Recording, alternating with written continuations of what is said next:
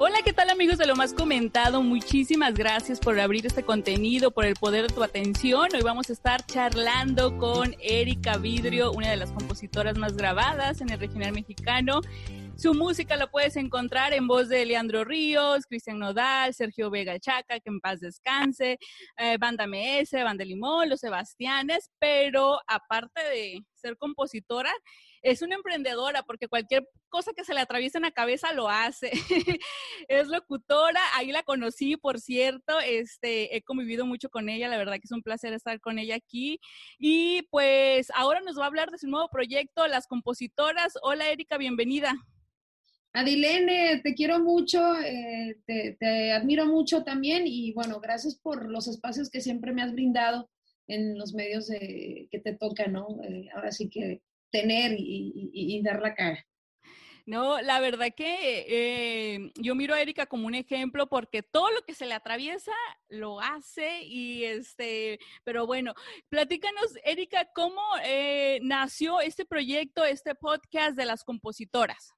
Bueno, las compositoras es, la primera red de mujeres compositoras. Eh, yo decidí eh, lanzar ¿no? esta red y, apoyar de alguna manera a mis colegas autoras, compositoras, a crear un poco de cultura para apoyarnos entre nosotras y sobre todo también trabajar, ¿no? Eh, haciendo coautorías, para jalar de repente a, esas autoras que quizás tienen una grabación y, se quedan como con ese temor de, de, ay, pero es que el medio regional son de, es de puros hombres y eso como que te intimida, ¿no? Entonces creo que nació eh, en mi necesidad de, de, apoyar a mis colegas y de que se haga una cultura de apoyo para las compositoras, porque a mí me hubiera gustado, cuando yo inicié, tener eso y no lo tuve. Yo me sentí muy solita, me sentí muy solita y, remar, ¿no? Con, con, ese tipo de cosas desde, desde el acoso, ¿no? Que algunos artistas te hacen solo por ser mujer, desde el que no respeten tu trabajo solo porque eres mujer, el que de repente no se cree en ti. Eh, y se dude, no, ella no escribió la canción, de seguro alguien eh, se la dio, o sea, esas cosas a mí me pasaron y yo quiero que, las chicas que vienen, la nueva generación de, compositoras o las que ya también están como yo en, la, en la, escena, pues tengan herramientas para, para no sentirse tan solitas, ¿no?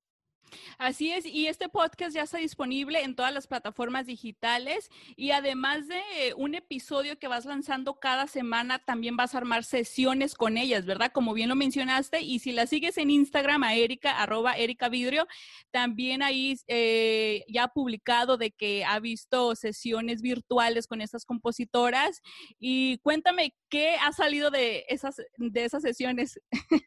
que ha sido, ha sido una experiencia muy bonita escribir con, con mis colegas. Yo te cuento, yo he sido una compositora que, que, sí necesito como la soledad, como que yo misma, ¿no? En mis demonios y, y, me ha costado, eh, de repente me cuesta trabajo como abrirme, ¿no? A alguien más y decirle, oye, vamos a escribir de esto porque me está pasando esto, pero ha salido algo padrísimo. Creo que las mujeres tenemos una sensibilidad muy distinta, ¿no? De ver las cosas, aunque nos digan dramáticas, nos digan exageradas, pero es interesante lo que ha salido escrito ya con Victoria Lamala, con Ivonne Galás, con, con Lili Cetina. Eh, de verdad que ha sido muy bonito lo que ha salido de, de, estas, de estos campamentos virtuales, ¿no?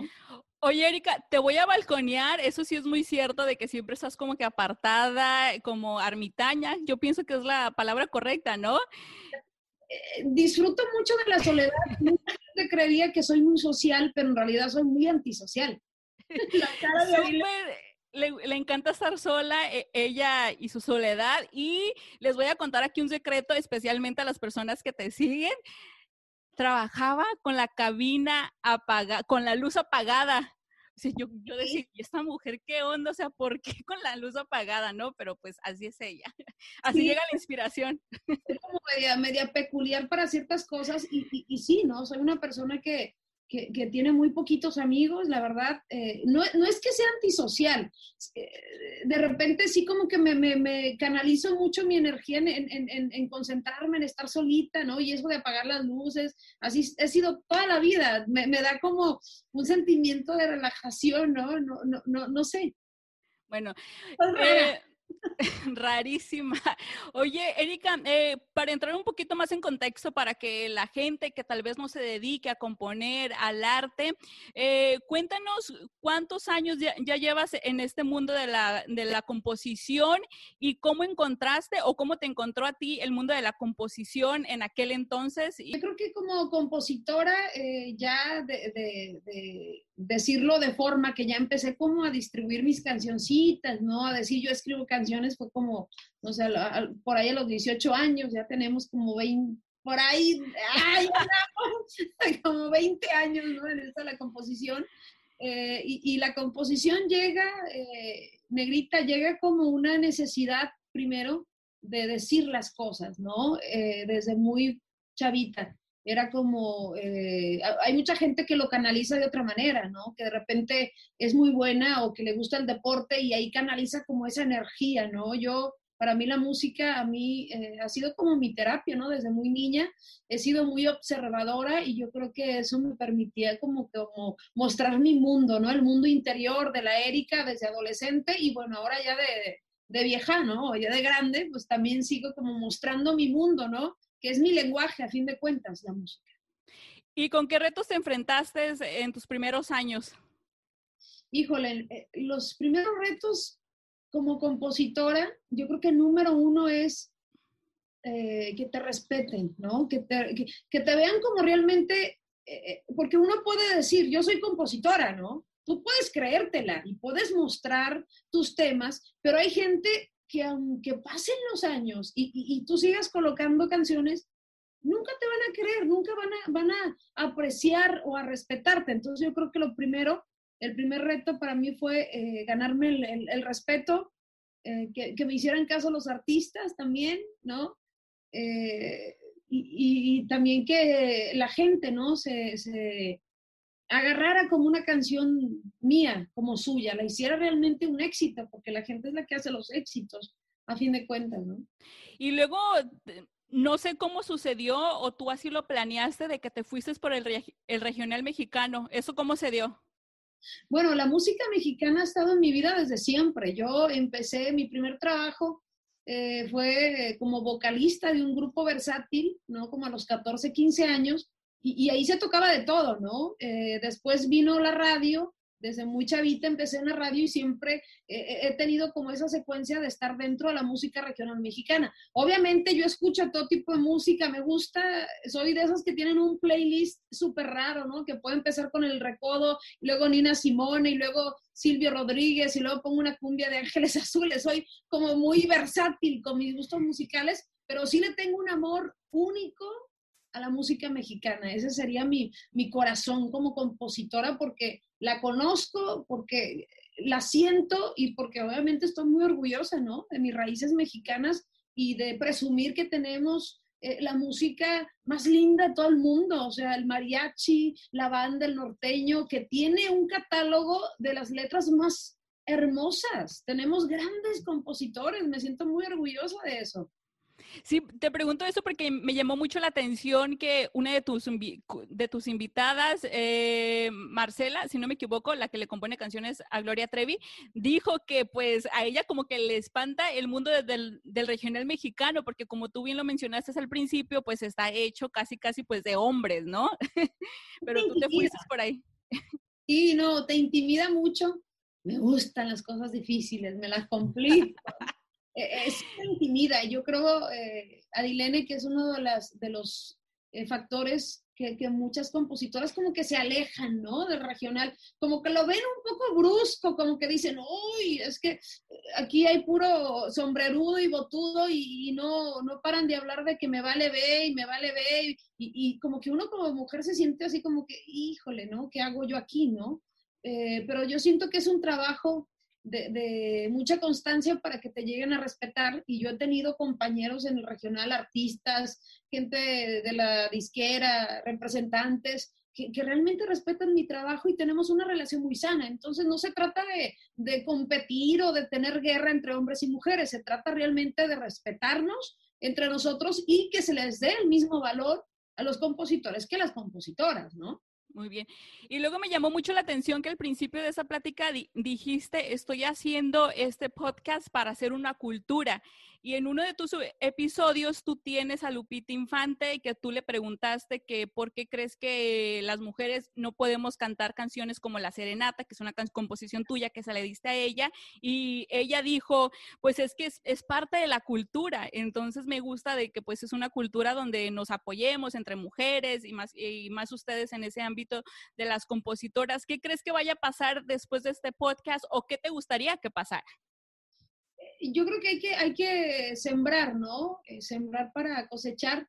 No estamos acostumbradas entre mujeres a crear esa cultura de apoyo, porque en sí al sistema del patriarcado le interesa mucho que estemos en guerra y que seamos enemigas, ¿no? Pero en realidad, si supiéramos el poder que tiene la unión, yo creo que nos quitaríamos eso de la cabeza de estar compitiendo con nuestras compañeras, colegas en el trabajo, en cualquier ámbito, en cualquier ámbito, ¿no? Y, yo siento que esto de las compositoras a mí me da una satisfacción muy grande eh, el poder eh, conocer primero a mis colegas, porque es mi responsabilidad, ¿no? Conocer a mis colegas que están escribiendo, que están colocando temas, las que van empezando también. Eh, conocerlas, decirles, aquí estamos para apoyarnos entre nosotras, crear una cultura, una cultura de apoyo y, empezar a trabajar juntas en diferentes cosas, apoyarnos, oye, eh, que tengo este proyecto, oye, que fulano está necesitando temas, ahí te da el contacto. Yo creo que eso, eh, eso a la larga,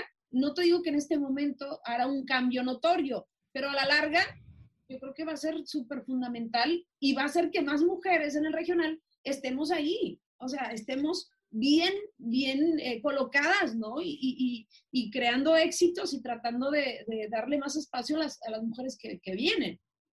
Porque la gente podrá, podrá pensar, ay, pues otro podcast ahí con las mujeres y luego nos tratan de feministas, pero este, hay otros canta Sí, sí eres, ¿verdad? Sí, sí eres. No tiene nada malo eso, yo sí soy feminista. La bronca es cuando ya nos, ya nos dicen feminazis y esas tonterías que me parecen hasta eh, chistosas, ¿no? Porque dicen que somos nosotros las dramáticas y ya decir feminazi me parece el drama más estúpido. no sé, yo, yo lo considero así. Pero lejos de que tú seas feminista, antirracista, anti lo que seas, eh, el apoyo entre mujeres es fundamental en cualquier ámbito. Y yo no te digo que siempre he tenido esa mentalidad, ¿eh? Yo también he sido de las que ha crecido con esa idea en la cabeza de que, ay, o sea, yo con mis cosas y yo en mi mundo, pero sí me ha cambiado mucho la vida el preguntarme, oye, yo estuve solita, o sea, cuando empecé no había un referente para mí, una mujer, he tenido colaboraciones con Claudia Brand, con grandes autoras, pero en el regional yo no tenía como una, un referente que yo, oye, esto me está pasando, ¿no? Fíjate que fulano eh, me pidió este porcentaje y no sé, como que no había un apoyo, ¿no? Y, y ahora por eso lo, lo hago yo, ¿no? Sí, porque en el mundo de los varones sí sucede eso de que ellos se juntan e incluso tenemos como por ejemplo un Edgar Barrera que es mexicano, Mau y Rique que son hijos de Ricardo Montaner, que son este pues de otro mundo, digamos, y sí se juntan, o sea, ya está pasando, es algo que pasa, pero pues lamentablemente pues acá con las mujeres y especialmente en el regional mexicano pues no sucede muy a menudo. Erika, cuéntanos a quién podemos escuchar en tu podcast, a, a qué mujeres ya tienes disponibles y qué otras mujeres se van a venir? Los invitamos a que chequen nuestro podcast, que es Las Compositoras en todas sus plataformas. Ya hemos tenido a Marcela de la Garza, ¿no? que es la creadora de éxitos de Gloria Trevi. Eh, tuvimos también a Lupita Infante, que fue nominada al Grammy latinoamericano, también es autora. Eh, tuvimos a Fernandita Díaz, que acaba de escribirle a Grupo Firme, a Karim León, Amanda Coronel también, que está dentro de las autorías de Firme, de, de, Karim León. Eh, tenemos a Ivonne Galás, que es la nueva cara de los corridos tumbados, una autora. Eh, viene Victoria, Victoria La Mala, viene Ana Bárbara, Claudia Branch, Erika Ender, que serían mujeres que han logrado un hit global, ¿no? Como Despacito, como No me doy por vencido. Creo que es un podcast, eh, podcast que, que, van a conocer una plática entre autoras, ¿no? De temas que nos interesan a las autoras y, estamos también pensando en agregar segmentos para empoderar, es decir, desde saber cómo se maneja un contrato editorial, desde saber qué regalías te corresponden, qué porcentajes son injustos y, y yo creo que vamos a ir creciendo poco a poco, ¿no? Muy bien. Oye, Erika, y si hay una mujer compositora aquí que nos está viendo y le gustaría formar parte de esa red, eh, participar en tu podcast, ¿sí se puede? Sí, vamos a hacer, eh, esta es la primera temporada.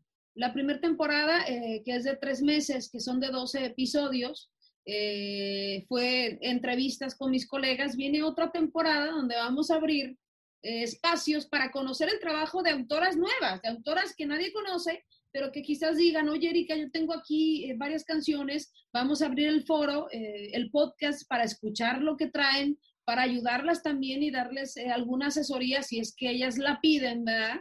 Y, tratar de, de, motivarlas, ¿no? Motivarlas dándole los espacios para que puedan seguir creciendo como autoras.